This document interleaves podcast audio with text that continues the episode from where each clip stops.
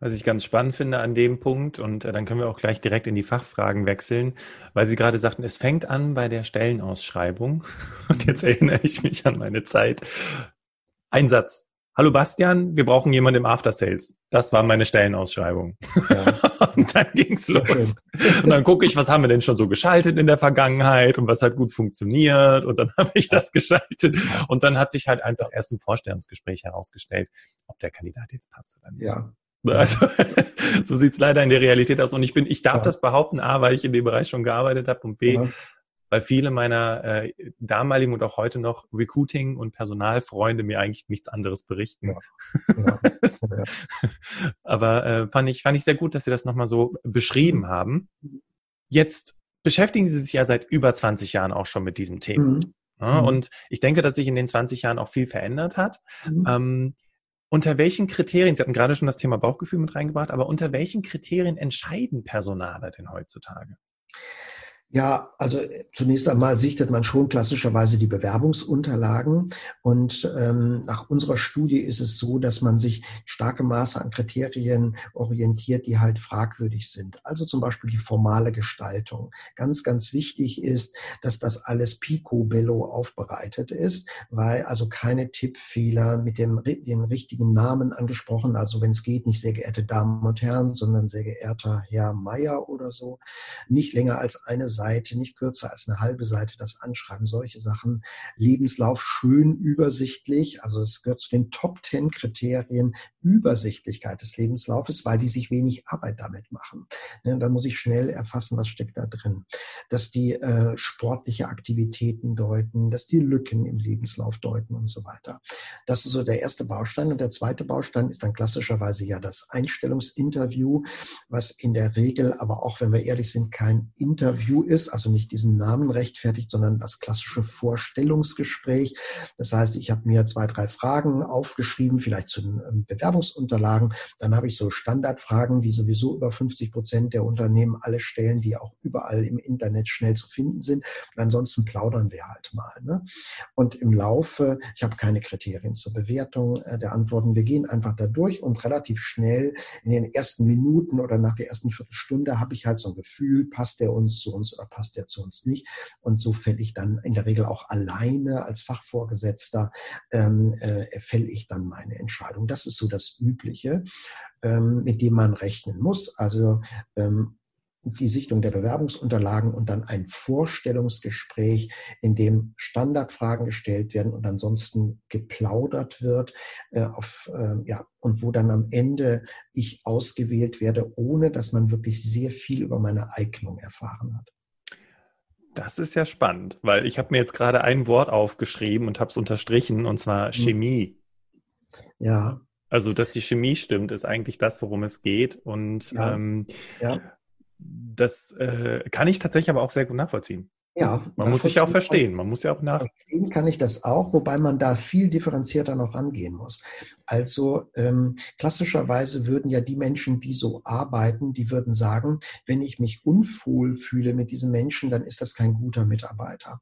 Das heißt, die trauen einfach äh, blind ihren Emotionen. In der Psychologie ist es ein Urteilsfehler. Oh, äh, wow. Dieses blinde Vertrauen auf die eigenen Emotionen. Warum? Wenn wir mal kritisch in unser Leben schauen, haben wir alle ganz, ganz oft erlebt, dass unsere Emotionen uns täuschen. Sie haben sich wahrscheinlich oft in ihrem Leben schon verliebt in einen anderen Menschen und konnten sich ein Dreivierteljahr später gar nicht mehr vorstellen, wie sie auf so eine verrückte Idee gekommen sind. Wer kennt das nicht? Äh, oder sie haben einen neuen Kollegen bekommen, der war ihnen unsympathisch. Und erst nachdem sie vielleicht dreimal mit ihm zum Mittagessen waren, wurde ihnen sympathisch und umgekehrt. Wir alle haben ganz, ganz oft erlebt, dass unser Bauchgefühl uns täuscht. Denken Sie an soziale Stereotype. Ne, jemand, der Menschen einer bestimmten Gruppe als minderwertig erlebt, der fühlt das so. Das sind seine Gefühle. Auch wenn die Menschen natürlich nicht minderwertig sind. Also da liegt uns oft so unsere Urteilsbildung ein Schnippchen und wir glauben, dass die Realität so ist, wie wir sie gerade fühlen, obwohl wir in der Forschung zeigen, dass es nicht so ist. Also das ist so ein ganz grundsätzliches Problem. Ich muss ja auch berücksichtigen, dass so eine Auswahlsituation sehr, für die meisten Bewerber sicherlich eine sehr belastende und ungewöhnliche Situation ist, das wird ja auch ein Stück weit das Sozialverhalten da prägen. Und dass der jemand passen muss zu einem Team, das ist ja klar. Das würde ja auch die Forschung nicht in Frage stellen. Aber dafür mache ich ja gerade meine Anforderungsanalyse, die in der Praxis eben nicht gemacht wird.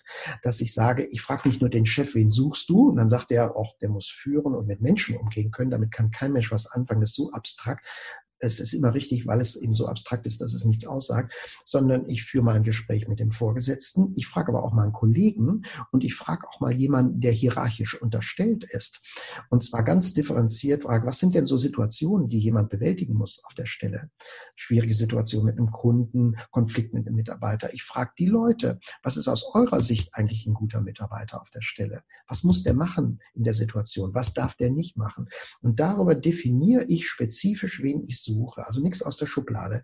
Ganz spezifisch definiere ich, wen ich suche. Und da habe ich sowas drin wie Kultur oder wen suchen wir, weil ich vielleicht in drei Unternehmen jetzt einen Trainee suche, aber jedes Mal ein bisschen anders, weil die andere Anforderungen an einen Trainee haben.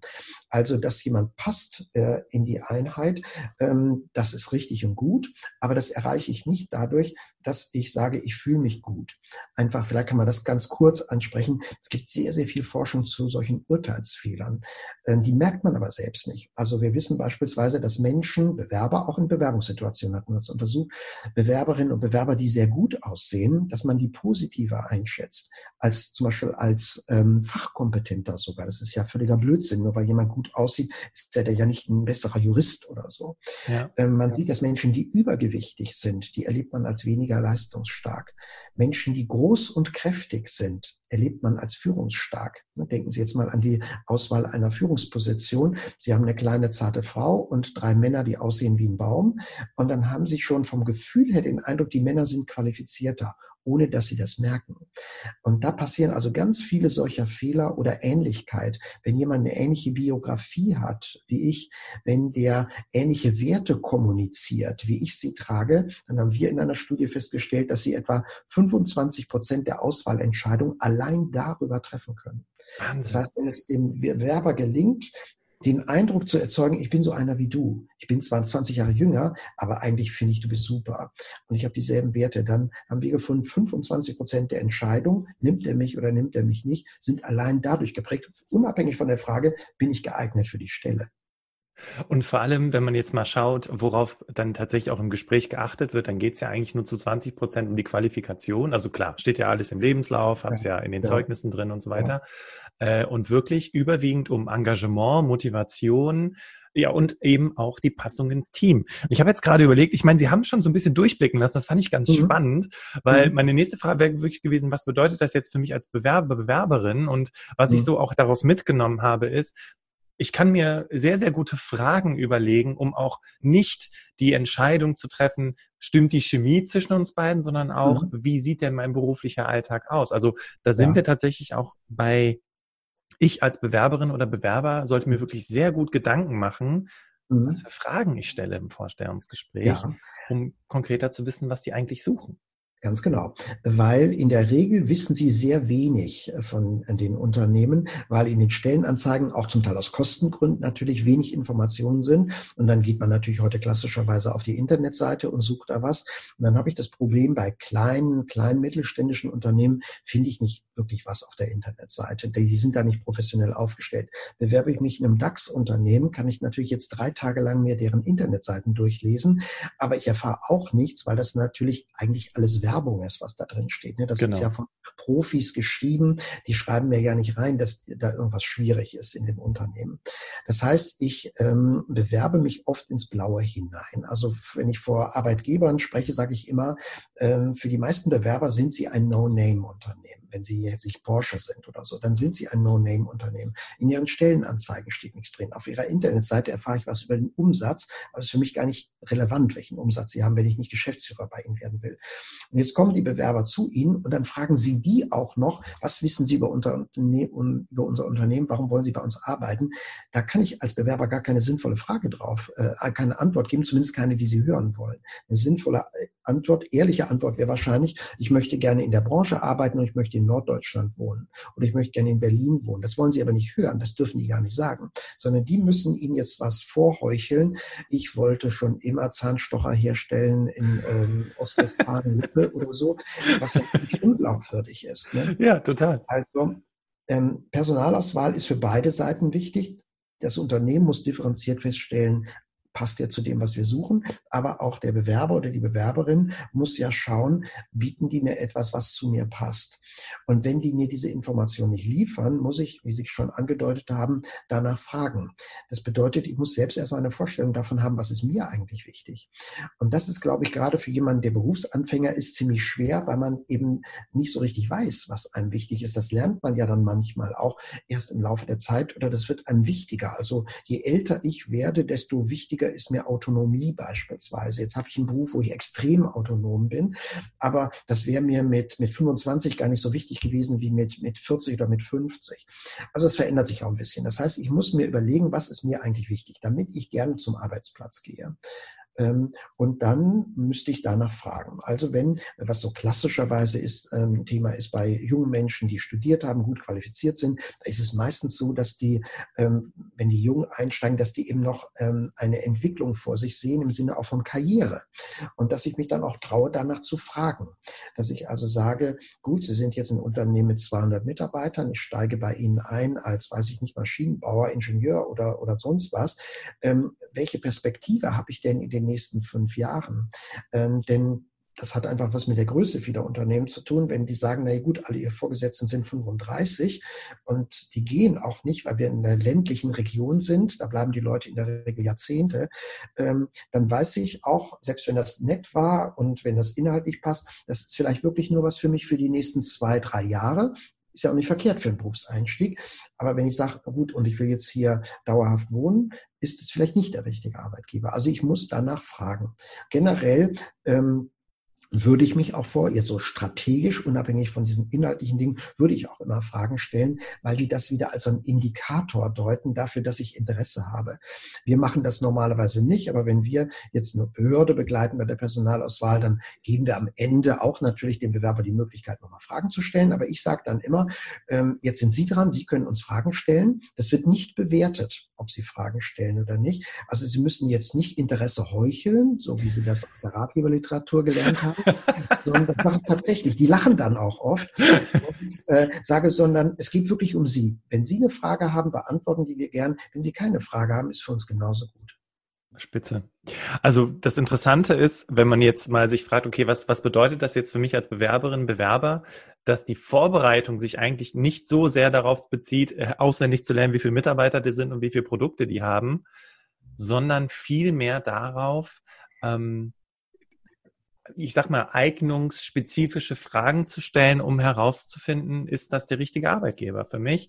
Und äh, vor allem auf Unternehmensseite, also wir können ja jetzt nicht die Unternehmensseite beeinflussen, wir können jetzt die Bewerberseite beeinflussen, mhm. aber zumindest um für mich am Ende des Tages zu wissen, ist das der richtige Arbeitgeber. Ich habe gestern auf Instagram, nee, vorgestern eine Nachricht bekommen von jemandem, die hat gesagt, ich habe mehr Jobangebote, wie entscheide ich mich denn jetzt für das Richtige? Ja, ja. Ne? Und dann denke ich mir so, okay, ähm, Vielleicht hättest du im Vorstellungsgespräch dich mehr darauf konzentrieren sollen, welche Fragen du stellen könntest, um das für dich wirklich mit Klarheit ähm, zu eruieren. Oder auch einfach mal vorher schon anzurufen, bevor sie sich bewerben. Bitte. Äh, das ist ja ganz oft so, dass da ja. ein Ansprechpartner ist und ähm, wenn die das schon reinschreiben, dann würde ich das auch nutzen. Also, dass man wirklich mal ähm, fünf Minuten vielleicht mit jemandem redet, um so ein bisschen abzuklopfen, lohnt sich für mich, da eine Bewerbung hinzuschicken. Ja. Äh, das finde ich ist eigentlich eine gute Basis dafür, es für einen selbst auch so ein bisschen ökonomischer zu gestalten.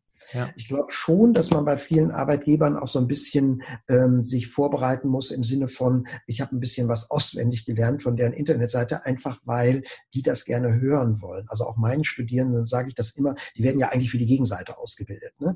Und denen sage ich immer, am Anfang müssen sie halt in diesem schlechten Spiel mitspielen. Dass die Schwäche der Arbeitgeber ist ein Stück weit aber auch ihre Stärke. Ne? Sie wissen ja, was die so üblicherweise von ihnen hören wollen. Da müssen sie halt mitspielen, auch wenn sie selbst das nicht mehr machen, wenn sie Verantwortung tragen.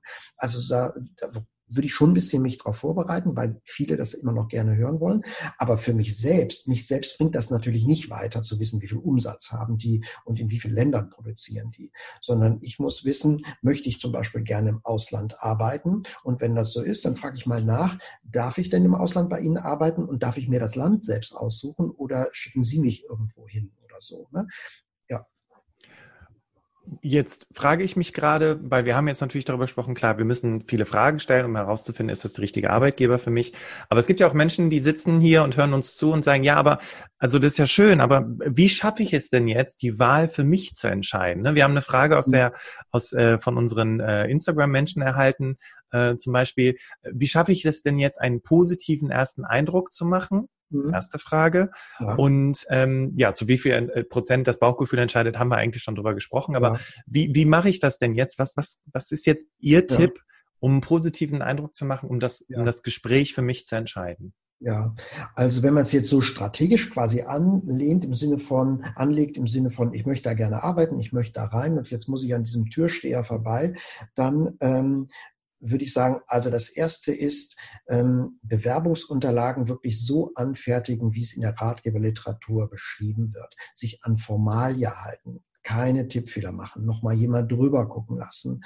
Ähm, Kreativität ist hier, glaube ich, nur gefragt, wenn Sie auch in so einem Beruf arbeiten oder wenn Sie den Eindruck haben, die Unternehmen fordern das geradezu heraus, ne, weil das auch manchmal so ist, dass Sie sagen, boah, das ist ja aber ja ähm, es ist ja ungewöhnlich. Ich würde ganz vorsichtig sein beim Foto. Also ich kenne solche Geschichten auch von Arbeitgebern, das kann ich dann fast schon nachverfolgen. Die haben da schon mal Fotos gezeigt, wo Leute also so ein Feuerwerk abbrennen bei ihren Fotos, was dann wieder kippt.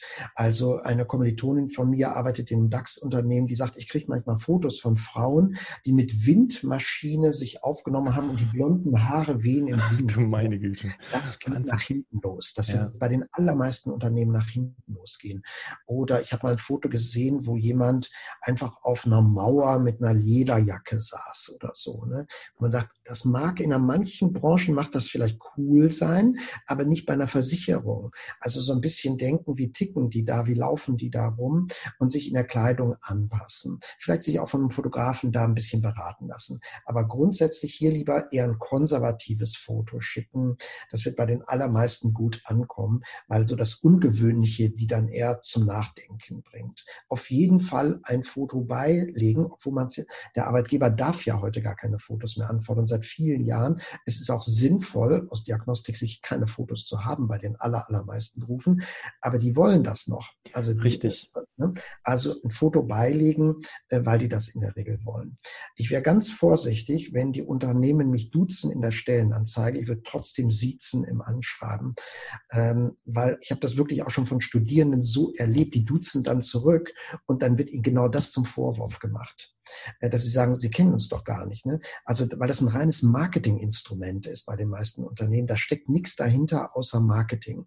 Und dann habe ich aber auf einmal den Fachvorgesetzten XY da äh, stehen, der kennt seine eigenen Internetseiten gar nicht. Der weiß auch nichts von dieser Marketingstrategie und der ist vom Kopf gestoßen, wenn ich dann sage, hallo Willi. Ne? Also das ist ein Problem.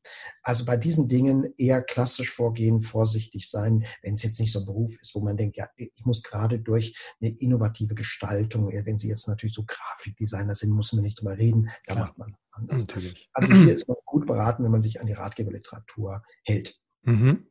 Okay. Äh, auch was schreibt äh, zur eigenen Motivation. Ne? Auch wenn die Motivation ist, ich möchte gerne äh, bei meiner Freundin äh, in der Nähe wohnen, ne? nicht reinschreiben, sondern reinschreiben, Sie sind ein mittelständisches Unternehmen mit einer interessanten Produktportfolio und dieses ganze Zeug. Ähm, das machen auch überwiegend die Bewerber in unserer Studie. Wir haben 1000 Menschen befragt zu ihrem Bewerbungsverhalten. 67 Prozent laden sich das heute aus dem Internet runter und basteln noch so ein bisschen daran. Und da ja. müssen sie vorsichtig sein, also diese Formalia. Beim Interview würde ich mich immer darauf einstellen, dass die Unternehmen von mir gerne so eine Selbstcharakterisierung haben wollen. Ne? Wer bin ich? Ähm, was sind meine Stärken? Was sind meine Schwächen? Das machen über 50 Prozent der Unternehmen, machen das zum Teil 60 Prozent bei der Frage, was sind ihre Stärken? Ich glaube, 62 oder was Prozent waren das, stellen heute noch solche Fragen, die natürlich nicht sinnvoll sind, weil, ne, weil braucht man nicht drüber reden, die in jeder Ratgeberliteratur drin stehen Ähm, breiten ähm, Sie bei solchen, ja? Dazu ganz kurz ein Gedanke, ähm, mhm. weil ich das ja auch mit meinen Klienten übe. Ja. Jetzt genau die Frage, was sind Ihre Stärken, was sind Ihre Schwächen, sagt ja extrem wenig über jemanden aus. Ja. Aber was halten Sie von der Idee dann zu sagen, wenn Sie wollen, gebe ich Ihnen auch ein kurzes Beispiel dazu, wo ich weiß, dass das dann meine Kompetenzen ja. sind? Genau, das, äh, das machen auch viele Personale, die fragen danach. Also da würde ich mich genauso drauf, äh, drauf vorbereiten. In der Vorlesung frage ich immer, was sagen Sie auf so eine Frage? Ne? Und dann sagen die, ich bin teamfähig, ich bin leistungsorientiert. Und dann frage ich, woher wissen Sie das, dass das eine gute Antwort ist? Dann sagen die, ja, steht ja in der Stellenanzeige. Ne? Ja. Beim Vortrag vor Praktikern sage ich immer, herzlichen Glückwunsch, das haben Sie richtig gemacht. Sie sagen den Leuten noch, welche Worthülsen die sozusagen nennen sollen. Und wenn sie ganz gut sind, dann kommen Personaler und sagen, ja, aber kann ich, ich frage ja nochmal nach. Ne? Können Sie mal ein Beispiel nennen? Sie sagen, Sie sind teamfähig. Nennen Sie doch mal ein Beispiel. Kann ich mich darauf vorbereiten. Für jede Kompetenzdimension, die die aufgelistet haben, denke ich mir einen Schwank aus meinem Leben aus. Ja. Können die nicht überprüfen. Und ähm, also ne, wir reden ja jetzt quasi über, wie komme ich da rein? Oder Richtig. Von Frage, ähm, ne, ist das ein gutes Verfahren? Genauso würde ich mich vorbereiten, ähm, mir die Kompetenzen überlegen, mir überlegen, was kann ich dazu sagen, nicht was aus Wikipedia abschreiben, sondern mit eigenen Worten sagen. Eigene Geschichten. Aus meinem Leben, ähm, was weiß ich, damals, als ich äh, in der Nachbarschaft der Oma geholfen habe, ihren Rollator ins Auto zu packen, keine Ahnung, irgendwie sowas. Mhm. Okay, ja. also sprich, ähm, wir haben jetzt gerade, wir haben jetzt einmal den Bewerbungsbereich ähm, uns angeschaut. Jetzt haben wir auch die Frage von der Dame beantwortet, die halt gesagt hat, okay, wie schaffe ich den ersten Eindruck zu machen? Aber mhm. wie geht's jetzt weiter? Also wie halte ich jetzt dieses Level? Weil die Damen die, äh, ja. und Herren, die uns hier zuhören, die wollen ja dann auch am Ende, ja. dass man sich für sie entscheidet. Also wie ja. Habe ich das jetzt? Jetzt wird es natürlich ein bisschen schwieriger, weil bislang haben wir ja eher so formale Sachen gemacht. Ne? Da kann ich mich in Ruhe drauf vorbereiten. Jetzt bin ich in einem Interview und da muss ich natürlich auch parieren können, sozusagen. Ne? Ich muss ja schnell reagieren. Ich kann ja nicht sagen, ich bespreche mich jetzt nochmal mit meiner Freundin oder so und dann gebe ich Ihnen eine Antwort auf die Frage. Ähm, also wie gesagt, vorbereiten auf solche Standardfragen, das Wissen haben, das zu Hause mal gesprochen zu haben, damit man da ähm, sicher ist. Ich glaube, es hilft auch, einfach mal das geübt zu haben. Ne? Also einfach mal sich hinzusetzen und entweder mit jemandem, der da ein Profi ist oder meinetwegen auch mit einem Freund zu sagen, stell mir noch mal diese drei Fragen, ich erzähle dir das mal, sag mal, wie ich auf dich gewirkt habe, wie sitze ich denn da eigentlich? Ne? Traue ich mich, dem ins Gesicht zu schauen, wenn ich rede? Es gibt eine ganz alte Studie, die zum Beispiel zeigt, ähm, dass der Bewerber positiver bewertet bewertet wird, wenn ich den Interviewer häufiger anschaue, lächel und nicke, wenn der redet. Also das ist nämlich genau das, was auch im Kneipengespräch dazu führt, dass mir mein Gegenüber sympathisch wird. Ne? Der redet gerade und in schlechten Interviews reden die auch viel, ne? manchmal die Hälfte der Zeit. Ja, Wahnsinn. Und, äh, und dann sitze ich natürlich nicht gegenüber und denke, boah, was erzählt der mir all für ein Zeug? Auf dem Internet steht was ganz anderes, sondern ich sitze dem gegenüber, lächel und nicke und signalisiere dem, du bist ein toller Hecht, ne? bei dir würde ich gerne arbeiten. Also das sind so einfache Strategien, ne? also der Körpersprache in dem Fall, zu zeigen, ich bin bei dir, ich finde es gut, was du sagst, ne? dem ins Gesicht schauen, wenn man redet. Ähm, das wäre so ein Punkt. Natürlich ist es schwierig, mit umzugehen mit der Situation, dass mir offensichtlich komplett blödsinnige Fragen gestellt werden. Ne? Oder Fragen, die sogar, also ich weiß das von Studierenden, ne? ja, ja. die dann mir das berichten, äh, Praktikum beworben haben und wo die dann sagen, ich war mir nicht sicher, ob ich das jetzt sagen darf. Ne? Ähm, oder zum Beispiel sowas wie äh, auch rechtlich äh, nicht korrekte Fragen. Ähm, mir wird die Frage gestellt, wie haben Sie vor, eine Familie zu planen? Das ist eine Frage, die ich nicht stellen darf. Ähm, und ich sage dann meinen Studierenden, lügen Sie einfach an. Das ist eine Frage, die ist nicht korrekt. Lügen Sie einfach an, wenn Sie da unbedingt arbeiten wollen. Oder wenn Sie sowieso jetzt sagen, das ist ja vielleicht auch manchmal so, dass man nach einer halben Stunde sagt, hier will ich gar nicht mehr arbeiten, dann kann man ja auch ehrlich sein. Ne? Und dann kann man ja auch sagen, Sie wissen schon, dass das eine Frage ist, die, äh, die Menschen diskriminiert oder so. Ne? Dann habe ich auch Sehr nichts gut. mehr zu verlieren. Ähm, ich generell tendiere auch immer dazu, meinen Studierenden zu fragen, versuchen Sie möglichst wenig zu spielen. Versuchen Sie, Sie selbst zu sein. Denn ähm, am Ende muss ich ja vielleicht mit diesen Menschen auch zusammenarbeiten. Ähm, dann kriege ich vielleicht manche Stellen nicht, aber es ist vielleicht ja sogar gut für mich, manche Stellen nicht zu bekommen. Ein Beispiel mal, eine Studentin wurde gefragt, ja, was können Sie denn beitragen mit Ihrem Studium? So eine Frage kommt bestimmt auch wahnsinnig oft. Was können Sie beitragen? Und dann hat die ganz offen geredet und hat ihm erklärt, wie ein gutes Einstellungsinterview aussieht. Das wollte der aber gar nicht sehen, weil er gerade genau das Gegenteil davon machte. Und der wurde dann ganz ärgerlich. Und, ja. und dann haben Sie ja jemanden gegenüber sitzen, der das seit 30 Jahren so macht oder 20 Jahren. Und dann hat sie, hat er sie gefragt, wollen Sie mir etwas sagen? Ich kann kein Interview führen. Und dann hat sie sich nicht getraut. Und dann habe ich gesagt, an der Stelle wäre genau die Gelegenheit gewesen zu sagen, ich will Ihnen helfen, noch besser zu werden. Ne? Und dann weiß man es nicht. Vielleicht lacht er darüber und ist offen oder er sagt, ich will nicht mit der zusammenarbeiten, aber dann ist vielleicht auch gut, wenn ich da nicht arbeite, weil ich unglücklich werden würde. Das ist, das ist nämlich genau der Punkt. Also am Ende des Tages, und ich, das ist ja auch so unsere Mission, den Menschen auch ja. immer wieder zu sagen, hey, entscheidet bitte selbstbewusst. Ja, klar, ihr sucht einen Job, ihr seid vielleicht schon seit geraumer. Zeit auf Arbeitssuche, jetzt ja. haben wir Corona, das macht das Ganze noch ein bisschen schwieriger. Ja. Trotzdem, wenn du dann da angefangen hast ähm, und dann einfach merkst, irgendwie hat, waren auch schon die Zeichen im Vorstellungsgespräch deutlich dass du dann lieber die Finger davon lässt. Und es ist vor allen Dingen auch deshalb, vielleicht ein Satz noch, auch deshalb wichtig, weil wenn ich da angefangen habe und nach einem halben Jahr merke, das war ein Fehler und kündige dann, dann habe ich jetzt wieder das Problem in meinem Lebenslauf, dass ich so kurz nur da gewesen bin. Also man sollte schon so ein Jahr mal da gewesen sein. Und von daher ist es gut, auch selbst äh, sich zu trauen, da so ein bisschen kritischer zu sein und nicht äh, jede Stelle anzunehmen, weil ich weiß, also für ein Jahr sollte ich jetzt schon die Entscheidung fällen, sonst habe ich nachher wieder so ein Problem in meinem Lebenslauf, der wieder überinterpretiert wird von dem nächsten Arbeitgeber.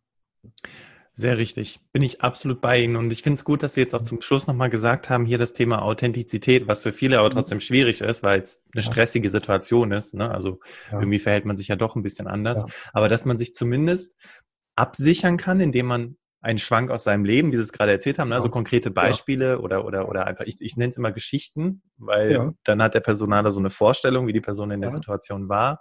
Äh, wir wissen, es gibt kompetenzbasierte Fragen, ne? Konflikte, mhm. wie gehen Sie damit um und so weiter. Mhm. mhm. Und dann eben auch das Thema erster Eindruck, ähm, genau, dass man sich damit dann eben auch sehr, sehr gut vorbereiten kann. Spitze. Also klasse, vielen, vielen Dank. Ähm, Jetzt haben wir noch eine Frage, die passt nicht so ganz ins Thema, aber weil der, weil der, weil der Mensch die Frage gestellt hat, äh, möchte ich ihm gerne auch äh, die Möglichkeit geben, dass wir da mhm. noch eine Antwort zu hören. Und zwar hat er mhm. gefragt, wann und wie kommen wir vom Nasenfaktor im Recruiting weg und setzen auf wissenschaftlich basierte Auswahlmethoden? Genau. ähm, das machen wir im Grunde dadurch, dass wir auf Seiten der Wissenschaft unser Wissen so transferieren, dass auch Laien, und wenn wir ehrlich sind, die meisten Menschen, die Interviews führen, sind völlige diagnostische Laien, äh, dass wir das Wissen so aufbereiten, dass die es verstehen und dass die es ernst nehmen. Dass ich denen klar mache, das ist nichts aus dem Elfenbeinturm, sondern ihr profitiert im Unternehmen davon und man kann es auch äh, gegebenenfalls in Euro umrechnen. Das ist das eine, das ist die Bringschuld der Wissenschaft. Das andere ist, dass einfach die Personalabteilungen da professioneller schneller werden, dass man dann das ernst nimmt und dass man sagt, ähm, mir ist klar, dass nicht alle Leute, die da arbeiten, jetzt äh, Wirtschaftspsychologie mit Schwerpunkt Personalauswahl studiert haben können. So, so viele Menschen gibt es gar nicht, die das studieren. Aber das kann man ja lernen, dass ich sage, wir qualifizieren die Leute gezielt weiter. Ne, ich habe jetzt hier einen, einen Ökotrophologen, einen Juristen und jemanden, der Germanist ist und den kann ich ja weiterbilden. Äh, wie sieht ein gutes Interview aus? Und wir setzen das um. Wir schauen bei den Unternehmensberatern, die wir uns ins Haus holen, was haben die denn überhaupt überhaupt für eine Qualifikation? Ich gucke nicht danach, wie viele Jahre macht er das und welche tollen Namen hat er auf seiner Internetseite stehen, sondern ich schaue, ähm, wie geht er denn vor? Also dazu muss ich natürlich Selbstfachkompetenz haben, um das entscheiden zu können. Ich setze nicht einfach irgendeinen Fragebogen oder Test ein, weil der von, äh, von 30 Prozent der Unternehmen in meiner Branche eingesetzt wird, sondern ich hole mir jemand ins Haus, das kann zum Teil wirklich ein Psychologiepraktikant auch machen, der mal draufschaut und sagt, das ist kein guter Test. Egal, Fall, auch wenn es den seit 30 Jahren gibt, kann das ein sehr schlechter Test sein. Also wir müssen da sehr viel mehr Werbung quasi für machen. Vielleicht brauchen wir, aber das ist natürlich etwas, was Jahrzehnte dauert, in manchen Stellen auch so ein bisschen ähm, rechtlichen Hintergrund, dass sozusagen der Gesetzgeber Sachen vorgibt. Ne? Dass er sagt, also wenn du, in den USA gibt es das beispielsweise, wenn du einen Test einsetzt, dann muss der vorher überprüft worden sein, empirisch überprüft worden sein, dahingehend, ähm, ob er bestimmte Personengruppen diskriminiert systematisch. Ähm, also da könnte man sich auch was vorstellen. Oder dass man sagt, wenn der Gesetzgeber schon sagt, ich darf keine Fotos mehr anfordern, das macht er ja aus gutem Grund, ähm, dass man dann als Gesetzgeber auch sagt, ich darf wirklich auch keine sichten. Also ich muss explizit sagen, ihr dürft keine abgesehen von ganz wenigen Berufen, ähm, keine äh, Fotos mitschicken. Aber ich glaube, das ist jetzt so eine rechtliche Geschichte, das dauert Jahrzehnte und ist ja immer der schlechteste Weg. Der beste Weg wäre eigentlich, wenn die Leute verstehen, was sie machen, professioneller sich aufstellen und dass man dann in solchen Unternehmen, wo man professionelle Personalabteilungen hat, dass man denen auch den Rücken stärkt und sagt, ihr seid keine Serviceabteilung und ihr müsst das machen, was Laien, Vorgesetzte von euch wollen, sondern ihr sagt, ähm, wie das läuft. Ne? Man wird ja bei Daimler auch nicht auf die Idee kommen und sagen, wir bauen den Motor nur, wenn die Personal Personaler zustimmen. Ja, genau. Äh, und warum soll denn der Personaler das Interview so machen, dass der Abteilungsleiter aus dem Presswerk zustimmt? Ne? Ich muss dem erklären, wie ein gutes Interview aussieht. Das sind solche Punkte nochmal. Und dass man in den Unternehmen so eine das geht nur in großen Unternehmen, eine Kultur der Evaluation auch etabliert, dass man sagt, wir rechnen mal aus, wie gut wir sind. Und man darf auch Fehler machen. Es führt nicht dazu, dass wenn ich jetzt rausbekomme, na gut, in den letzten zehn Jahren hat unser Unternehmen äh, eine Prognosegüte von fünf Prozent in der Personalauswahl erzielt. Ne, mit Münzwurf wären wir schon bei null Prozent gewesen, mit dem Intelligenztest bei 25 Prozent, dass man dann nicht sagt, dann rollen Köpfe, sondern dass man sieht, okay, die sind offenbar nicht qualifiziert. Die müssen wir weiter qualifizieren. Das ist ein Riesenthema. Ich habe auch den Eindruck, dass es besser wird über die Jahrzehnte, dass mehr gut ausgebildete Leute in die Unternehmen reinkommen, dass auch äh, mehr über Forschungsergebnisse berichtet wird in Praxiszeitschriften und so weiter weiter. Aber es ist immer noch sehr schlecht, der Zustand heute, und es geht sehr langsam und zögerlich vorwärts. Es ist ja im Prinzip auch klar, dass, ne, jetzt muss man auch an Unternehmen denken, die halt sagen, wie Sie schon sagten, das haben wir schon seit 30 Jahren so gemacht, wir machen das weiter so. Mhm. Es ist wirklich kein einfacher Stand, aber wissen Sie, das Schöne ist, uns hören ja auch Personaler zu und Personalentscheider und die ja. können ja, nachdem Sie heute das Interview gehört haben, zumindest für Ihren Bereich, ne, ich sage immer vor der eigenen Haustür kehren, für ja. Ihren Fachbereich vielleicht schon mal einen Unterschied machen. Und man ja. muss die Dinge ja nicht groß an die Glocke hängen und ein komplettes ja. Äh, System übers Unternehmen stülpt, weil man kann sich zumindest schon mal sagen, okay, ich entscheide darüber, wer in mein Team kommt und ich ja. möchte es gerne so machen, dass es ja. ähm, basiert auf wissenschaftlich fundierten Methoden. Genau, genau. genau. Jetzt ähm, haben Sie ja in 2016 den Preis als Professor des Jahres erhalten. Und ich fand das total spannend, weil ich habe mich gefragt, okay, wie wird man Professor des Jahres, äh, äh, wie wird man Professor des Jahres? Und ja. interessant war, dass in dem Artikel stand, dass man den Preis bekommt, wenn man Studierende mit praxisnaher Lehre bestmöglich auf den Berufseinstieg vorbereitet und damit mhm. Wegbereiter für Karriere ist. Ja. ja. Und ich habe ja. mich gefragt, also das ist ja total super, ne? Dass, dass man deswegen Professor des Jahres wird. Ja. Wie macht man das? Also wie ge was geben Sie Ihren ja. Studierenden mit für, für den Berufseinstieg? Also was ich eigentlich immer mache in jeder Veranstaltung, jede einzelne Sitzung ist immer so, dass man sieht, dass das, was ich aus der Forschung berichte, total viel zu tun hat mit der Praxis. Dass ich immer sage, so das und das. Das heißt, man müsste es so machen. Wenn Sie später was zu sagen haben, dann machen Sie es so. Und ich kontrastiere da, wo es geht, das mit der Realität und sage, Ihnen wird das und das begegnen als Berufsanfänger. Und das sind auch Ihre Argumente, ähm, wie Sie, warum Sie es anders machen wollen. Ähm, was ich mache, ist den Studierenden, ich versuche es zumindest, denen ein sehr gesundes Selbstbewusstsein mitzugeben und denen zu sagen, ihr seid sehr gut ausgebildet, ihr könnt was, ihr müsst euch nicht klein machen. Traut euch einfach mal das zu sagen, sonst fresst ihr den Ärger die nächsten zehn Jahre, bis ihr über 30 seid oder was, in euch hinein. Ähm, und es bringt nichts für euch und es bringt nichts für das Unternehmen. Traut euch einfach was zu sagen. Ihr seid gut ausgebildet, ihr seid besser ausgebildet als die meisten eurer Kollegen und auch der Vorgesetzten. Und jetzt muss man das irgendwo diplomatisch rüberbringen. Es gibt Veranstaltungen, ich habe Beispiele aus der Praxis, einfach weil ich selbst auch Auswahlverfahren begleite und dann kann man immer mal so Beispiele bringen oder dass man sagt, zum Beispiel in so einer Schulung für Personaler, wie bringe ich die dazu, dass die anfangs auch zu sehen, dass sie selbst Fehler machen. Ne? Dass man sagt, da gibt es so einfache Übungen, die mache ich dann auch in der Vorlesung. Ne? So was Einfaches, man teilt ein Blatt Papier aus, da wird ein Mensch charakterisiert mit ein paar Begriffen. Man soll aus dem Bauch heraus den einschätzen auf verschiedenen Skalen. Und dann sieht man, ähm, ah, ich habe zwei verschiedene Blätter ausgeteilt. Ich habe ein Wort nur ausgetauscht, kommt ganz anderes Bild dabei raus. Die Person ist eigentlich fast die gleiche. Dass man sagt, das ist so eine Übung, die könnt ihr auch in der Praxis machen, wenn ihr mal gebeten werdet, so eine Schulung zu machen. Und natürlich gibt es auch ein Seminar, das mache ich seit vielen, vielen Jahren schon, wo man einfach schlichtweg sowas praktisch auch einübt. Man simuliert ein Unternehmen, man sagt, wir sind die Personalabteilung von Unternehmen XY, wir entwickeln ein Auswahlverfahren, wir schreiben eine Stelle aus und andere Studierende bewerben sich bei uns und durchlaufen ein komplettes Verfahren. Die müssen eine Bewerbungsmappe schreiben, die müssen ein Interview durchlaufen, die müssen ein Assessment Center durchlaufen, einen Intelligenztest machen, alles mögliche, alles was dazu gehört, sodass die Studierenden einmal gesehen haben, so würde man das idealerweise machen oder nahezu idealerweise. Man kann das machen. Wir können das. Wir sind 23 und wir können es. Und ähm, dass man dann also immer dies auch, auch sieht, man kann das. Das ist keine Atomphysik. Man muss nicht 30 Jahre Erfahrung oder sowas haben. Es geht um, gerade in der Eignungsdiagnostik geht es um, um Wissen, um Technik und Methode. Und da ist das Alter egal. Und ihr könnt das. Ich glaube, und es ist auch sicherlich was wichtig ist, dass eine Vorlesung auch einen gewissen Unterhaltungswert hat. Ne? Und das kann man natürlich durch so diese vielen Anekdoten, das sind natürlich fast immer Gruselanekdoten, wo man sagt, das habe ich wieder gehört, das habe ich wieder gesehen. Ähm, die das Ganze dann lebendig auch macht. Und ich glaube, ein wichtiger Punkt ist, was Sie eben auch ganz am Anfang angesprochen haben, dass die Studierenden sehen, da äh, steckt jemand ein bisschen Herzblut rein. Ne? Das ist dem selbst auch wichtig. Ne? Der liest nicht das Lehrbuch vor, das kann jeder andere auch, ähm, sondern dass man sieht, ähm, der, der will auch was ähm, bewegen. Ich, ich sagte manchmal in der Vorlesung, es geht darum, möglichst viele Seelen zu retten. Ne? Ähm, ich kann auch nicht jede Seele retten, aber ich versuche es zumindest. Ich glaube, das ist auch nochmal so ein Punkt, dass so eine Veranstaltung lebendig macht und man rausgeht und sagt, ich habe was gelernt fürs Leben. Äh, und ich kann auch ein Stück weit stolz sein auf das, was ich da gelernt habe.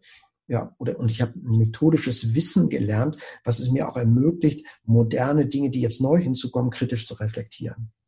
Und Jetzt, wenn wir jetzt ganz konkret im Bewerbungsprozess sind, gibt es auch etwas, was Sie den Studierenden mitgeben, wenn die jetzt sagen, ja, Herr Professor Cunning, ich will mich jetzt hier bewerben, aber überall steht, ich muss irgendwie Berufserfahrung mitbringen, ich bin ja mhm. gerade erst mit meinem Studium fertig. Mhm. Wie mhm. überzeuge ich die denn jetzt in meinen Bewerbungsunterlagen? Gibt es da auch einen Tipp, den Sie denen mitgeben? Ich sage denen immer, wenn da mindestens dreijährige Berufserfahrung steht, ignorieren Sie das, wenn Sie äh, davon ausgehen, dass Sie qualifiziert sind für die Stelle, denn das wird oft einfach nur rüberkopiert. Das ist ein Standardding, was die ausfüllen, ne? und da steht halt drin, drei Jahre Berufserfahrung.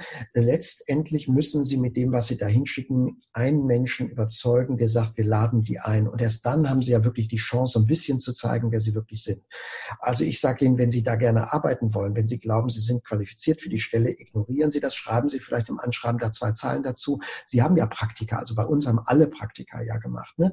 dass man sagt, manche haben ja vielleicht dann noch irgendwie auch Projektseminare in der Ausbildung gehabt, in, im Studium, äh, wo man sagt, sagen kann, also ich habe ja schon mal ein AC entwickelt, ne, auch wenn ich noch gar nicht äh, eine Berufserfahrung habe, ähm, weil diese Vorauswahl auch einen ganz hohen Zufallsfaktor hat. Ne? Dann ist irgendjemand, der sagt, auch die sieht aber nett aus, die laden wir ein. Ne? Oder die kommt aus meiner Region, die hat an derselben Uni studiert, die lade ich ein. Also da einfach mutiger sein. Da steht oft mehr drin, als nachher wirklich auch kritisch genutzt wird in der Vorauswahl der Kandidaten. Spitze. Also Herr Professor Canning, ich schaue so gerade so ein bisschen auf die Uhr. Sie haben ja auch gesagt, wann Sie den nächsten Termin müssen. Ich ja. muss an dieser Stelle, also ich bin wirklich hellauf begeistert. Ja, ich glaube, also was, was ja. ich finde, was ja Kompetenz ausmacht, ist ja komplexe Themen vereinfacht darzustellen, so dass jeder versteht. Mhm. Und ich glaube, die Damen und Herren, die uns heute hier zugehört haben, haben sehr, sehr viel für sich mitnehmen können, um sich auf den Bewerbungsprozess vorzubereiten, aber vor allem und das möchte ich einfach nochmal unterstreichen, gerade auch so aus der Betrachtungsweise, welche Fragen kann ich denn stellen, um mhm. herauszufinden, mhm. ist das ein Psychopath oder ist das wirklich die richtige ja. Person, die zu mir passt? Ja, äh, einfach nochmal Dankeschön. Gerne, gerne. Es hat mir Spaß gemacht. Danke. Ladies and Gentlemen, wenn du das Gefühl hast, hey, das war wirklich, also das, das was der Bastian sagt, das stimmt, das, da fühle ich mich total abgeholt mit.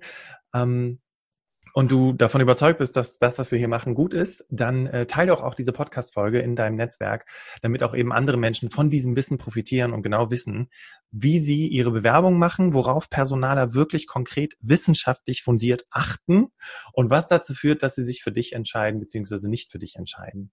Ja, und ich bin ähm, ja versorgt mit all diesen Informationen und freue mich, das auch entsprechend weiterzugeben in anderen äh, Kontexten. Und äh, liebe Hörerinnen, liebe Hörer, du kennst es ja schon. Ich verabschiede mich an dieser Stelle und übergebe das letzte Wort an unseren Interviewgast, Professor Dr. Uwe Peter Canning. Vielen Dank. Ja, ja, danke schön. Also ich glaube auch, wenn man so ein Fazit zieht, ist es wichtig auf der einen Seite, man muss als Bewerberin, als Bewerber ein Stück weit mitspielen in einem Spiel, bei dem man nicht die Regeln gemacht hat und auch in einem Spiel mitspielen, wo die Regeln nicht sonderlich sinnvoll sind. Aber, und das würde ich genauso sehen wie Sie, letztendlich geht es darum, dass ich eine Stelle bekomme, die zu mir passt, wo ich auch zufrieden sein kann. Und wir leben in der Zeit, wo die Position der Bewerber ja stärker ist als vor 20 oder 30 Jahren aufgrund des demografischen Wandels. Das würde ich auch nutzen, also wirklich dann zu sagen, ich lasse nicht alles mit mir machen, ich lasse nicht ähm, alles Beliebige mich abfragen oder ich verbiege mich nicht so weit, dass ich nachher jemanden darstelle, der ich überhaupt gar nicht bin.